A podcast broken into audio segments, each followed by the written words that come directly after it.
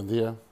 Aquí les traigo un nuevo podcast al cual he puesto por título Primero es el 1 y luego es el 2.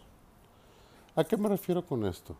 Vamos a ver una, una reflexión eh, un poquito enfocada a los uh, jóvenes, a los uh, millennials, a los centennials y a la famosa generación Z también, que son todos los nacidos de 1982 más o menos, eh, según distintos autores, hay discrepancia de un par de años, pero vamos a fincarlo del 82, 1982 a la fecha. Eh, ¿Cuál es una de las características eh, primordiales de esta generación? Es una generación que ha tenido todo al alcance de la mano. Son jóvenes o niños que nacieron con, aparatos electrónicos, que nacieron con internet, que nacieron con, servicio a domicilio, que nacieron con, servicio de taxis en línea, que nacieron con, con la posibilidad de a dos clics en su teléfono tener comida en la puerta de su casa. Son jóvenes que nacieron con sistemas de cable de 300, 400, 500 mil canales disponibles a, a, clic de un control remoto. Tenemos una, una, juventud y una niñez que nació frente a un ordenador y ese ordenador conectado a Internet, lo cual les da la facilidad de tener muchísima información de todas partes del mundo a la brevedad, de manera instantánea. Tenemos una, una juventud y una, y una niñez que en general no, no, no generalizo, no es eh, en todos los casos, siempre hay excepciones, esto no es una regla, pero que en una gran mayoría están acostumbrados a tener todo de inmediato, todo ipso facto. Y esto eh, de alguna forma les ha traído a ellos una, una costumbre, a una satisfacción y a una gratificación instantánea doy un clic, obtengo esto. Mando un mensaje, obtengo respuesta. Eh, mando pedir, me traen. Eh, no me gusta, lo cambio. Tenemos esto hablando de no me gusta y lo cambio, eh, lo, lo, digo por, las, por ejemplo, las aplicaciones, los juegos. inclusive, no, no, no, nada más juegos, aplicaciones para múltiples propósitos. Tenemos millones de aplicaciones en las dos plataformas más grandes que están ahorita en el mercado y, y muchas de ellas son para, para el mismo objetivo tú quieres hacer tal o cual cosa, por ejemplo, hacer un horario de clase. Buscas eh, eh, horario de clase o schedule o, de alguna manera buscas en estas dos plataformas de aplicaciones y te aparecen 10, 20, 30 opciones distintas para armar un horario. Lo bajas, simplemente con verlo, no me gustó, lo borro, bajo otra. Ah, es que esta no tiene esta aplicación o esta, eh, este detalle que quiero, lo borro y bajo otra ah, es que esto no me gustaron los colores, lo borro y bajo otra. Entonces tenemos una, una constante en, en, la juventud y en la niñez que, que se ve reducida a, a, una gratificación de sus gustos y una gratificación de sus propósitos prácticamente instantánea. Y en general pudiéramos definirlo, o lo pongo en la mesa, pues una generación un tanto feliz, Ciertamente eh, se han vivido eh, tiempos eh, complicados a nivel locales, a nivel local en ciertos países y en, algunas latitudes en donde hay situaciones de inseguridad o ciertas enfermedades que han atacado algunos sectores del planeta, ciertos detalles que, han venido a golpear un poco la dinámica o la paz de la sociedad. Pero estos niños y estos jóvenes, al estar metidos en sus aparatos y al tener ese universo en las manos, ese universo digital en las manos, difícilmente logran ver la, situación como algo personal. Logran ver eh, este, eh, una guerra en alguna otra parte del otro lado del planeta como algo que pudiera afectarme.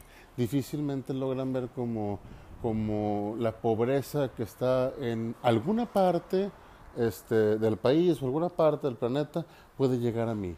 Entonces, de alguna forma, la gente o la niñez y juventud que ha estado privilegiada con este tipo de situaciones, de tener al alcance de la mano mucha información y muchos aparatos y la facilidad para muchas cosas, difícilmente han vivido situaciones fuertes en donde hayan visto amenazado su entorno o hayan visto amenazado su tranquilidad. Ellos tienen su mundo y en ese mundo trabajan y en ese mundo viven y en ese mundo conviven y, y en ese mundo se desarrollan.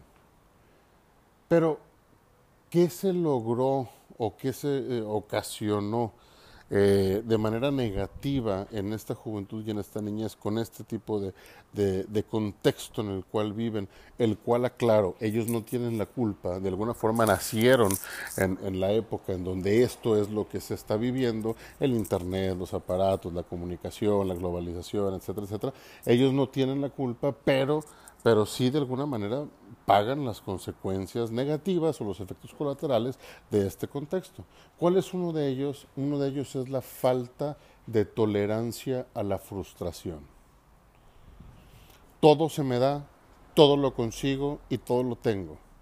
La felicidad la fincan en un aparato, la fincan en una red social o la fincan en un grupo de personas muy cercano, muy cerrado, que en ocasiones su comunicación sigue siendo por estos medios. Entonces, mientras se me den las cosas como yo quiero, que el Internet y los aparatos nos dan la facilidad de que normalmente sea con una velocidad bastante alta, yo estoy tranquilo y estoy en paz. ¿Qué pasa cuando algo no funciona? Me frustro, me enojo, me molesto, me irrito. Entonces, la, la, la capacidad de la frustración, la poca tolerancia a la frustración es un punto clave que esta juventud en general, insisto, no es una regla, pero en general adolece. ¿okay? Y por otro lado, eh, esto afecta algunas habilidades sociales que, nos permitían llevar una convivencia sana, una convivencia pacífica con nuestro entorno, con nuestra familia, con nuestra comunidad. ¿Por qué? Porque yo quiero ser el primero, ¿por qué? Porque se me tiene que hacer caso, ¿por qué? Porque me tienen que escuchar, ¿por qué? Las, porque las cosas tienen que ser como yo quiero. Así me acostumbró mi smartphone, así me acostumbró mi tableta, así me acostumbró el internet y mi vida es así, entonces así tienen que ser las cosas. Cuando no se dan, ahí viene un punto de quiebre en donde los problemas comienzan. Entonces, ¿está mal que tengamos estas facilidades? No, está mal que tengamos esta, estas... Uh, ¿cómo decirlo? Estas condiciones favorables para lograr lo que nosotros queremos o tener lo que nosotros queremos, no. Lo que sí está mal es que no pongamos atención en generar en los niños y en la juventud esa capacidad de la frustración para que, para que al momento que no se tengan esas cosas, se pueda seguir siendo feliz, se pueda seguir estando en paz. Mm, difícilmente se puede ver algo bueno de una catástrofe tan mala como lo que estamos viviendo ahorita con lo del COVID-19, pero de alguna forma es una invitación forzada a los jóvenes a desarrollar esas habilidades sociales y a desarrollar esa capacidad de la frustración que, a lo largo de su vida, siendo eh, resultado del uso de todo lo que ahorita comento, no lo habían tenido. Ahora ya no es opción que salgas, ya no es opción que convivas, ya no es opción que compartas, ya no es opción que, veas o no veas, ya no es opción que te quedes o no te quedes. Ahora tienes que estar en tu casa, ahora tienes que convivir con tu familia, ahora tienes que compartir las cosas, ahora tienes que esperar a que la situación mejore y a que esto pase para que pueda regresar tu vida normal. Ahora te ves obligado y te ves forzado a esperar a que pase el 1 para que siga el 2 la carga de trabajo en las casas se cambió, se modificó, los roles cambiaron. ¿Por qué? Porque ya no, no, no viene a ser una situación sostenible que una sola persona se encargue de algo durante todo este tiempo que estamos confinados al hogar en casa. Entonces, de alguna manera tenemos que invitar a los demás miembros a decir, bueno, tú te encargas de esto, tú apoyas con esto, yo apoyo con lo otro. Y entonces se empieza a generar una convivencia que antes para ellos no existía.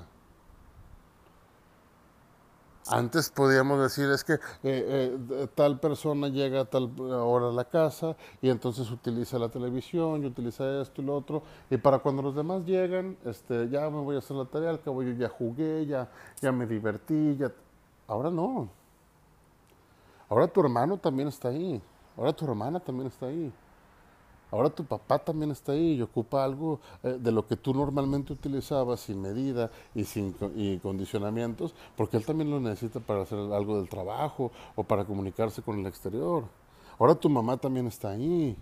Ahora los que trabajaban ya no están trabajando fuera, están haciendo lo que se puede en un trabajo en casa y, otros desafortunadamente inclusive hasta sin trabajo, buscando nuevos medios para poder traer dinero a la, a la, a la casa y poder eh, poner el pan en la mesa. Entonces la situación cambió y toda esta eh, consecuencia de cómo se vivía el día a día de los jóvenes en donde la inmediatez era una, característica eh, central en la vida de ellos, pues ya no se puede vivir tal cual. En donde si no se te daban las cosas, te enojabas o te frustrabas o te molestabas, pues ahora tienes que tolerar y tienes que acomodarte y tienes que pensar y ser condescendiente y ser empático. Entonces, todo esto que de alguna forma contextualizó el desarrollo de la mayoría de los jóvenes que tienen acceso, insisto, a este tipo de aparatos o a este tipo de, comunicaciones con el Internet, están frente a una situación de cambio, están frente a una situación de modificar conductas y actitudes están frente a una situación de mejorar su habilidad de tolerar, de mejorar su habilidad de, comprender y de esperar cosas y están en una oportunidad de, de ser empáticos, de dejar de pensar un poco en ellos para pensar en el de enfrente, de dejar su turno para que el otro pase primero, de acomodarse en unas labores en donde ya no son el centro de lo que se hace. ¿Por qué? Porque estás viviendo en un conjunto, viviendo en una comunidad. Entonces, esta situación que estamos pasando ahorita del, del COVID-19, en donde se nos pide por precaución y nosotros debemos de acatar por conciencia propia el estar aislados, el estar en casa, el estar guardado con los suyos y el tratar de moverse lo menos posible, es una oportunidad de adaptación de los jóvenes sin precedente. Y por otro lado, es una enseñanza enorme de vulnerabilidad.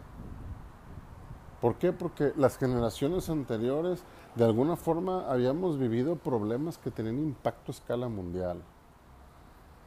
No es porque yo pretenda o diga que los jóvenes merecían vivir algo difícil para aprender, no. Lo que estoy diciendo es que ya que nos toca vivirlo, hay que capitalizarlo de la mejor manera posible.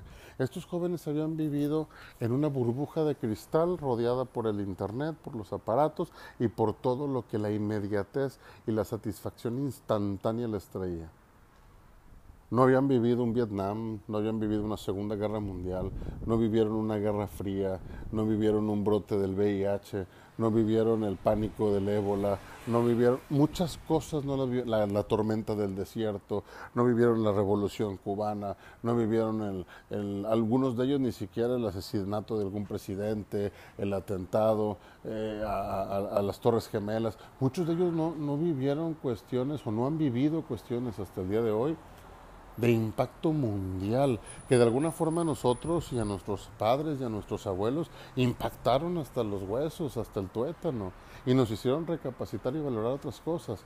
Insisto, no es porque buscara o, o yo pretenda decir que esto era necesario para que aprendieran. No, obviamente una pandemia de esta naturaleza nunca la deseamos ¿Por qué? Porque el riesgo y las consecuencias que podemos tener son de dimensiones incalculables si no, si no hacemos lo que nos toca. Pero lo que sí digo es que habiendo tenido la mala fortuna o, la, la simplemente la coincidencia, por así decirlo, de vivirlo en este momento y que esta generación de jóvenes y de niños lo, lo vean, lo vivan y les impacte por primera vez en algunos de ellos, por primera vez algo que pasa fuera de tu casa, realmente tiene repercusiones palpables en tu vida diaria, yo creo que es una oportunidad para capitalizarlo. Todos tenemos algo que capitalizar. En otro podcast posterior eh, hablaré de lo que nosotros como padres, como adultos o como jefes de familia debemos de voltear a ver para capitalizar en esta situación. Ahorita lo enfoco únicamente en jóvenes y niños. ¿Qué es lo que pueden capitalizar ellos? Esa capacidad a la frustración, entender que no son el ombligo del mundo entender que hay más cosas afuera que tienen repercusión en nuestra vida, entender que somos vulnerables, entender que hay que valorar lo que tenemos, entender que hay que ser empáticos con los semejantes, con los propios, con la familia. Entender que primero va el uno y luego va el dos. Y que además, en muchas ocasiones en nuestra vida, nosotros no somos el uno, somos el dos. Que tengan muy buen día, les mando un fuerte saludo y nos estamos escuchando pronto. Saludos.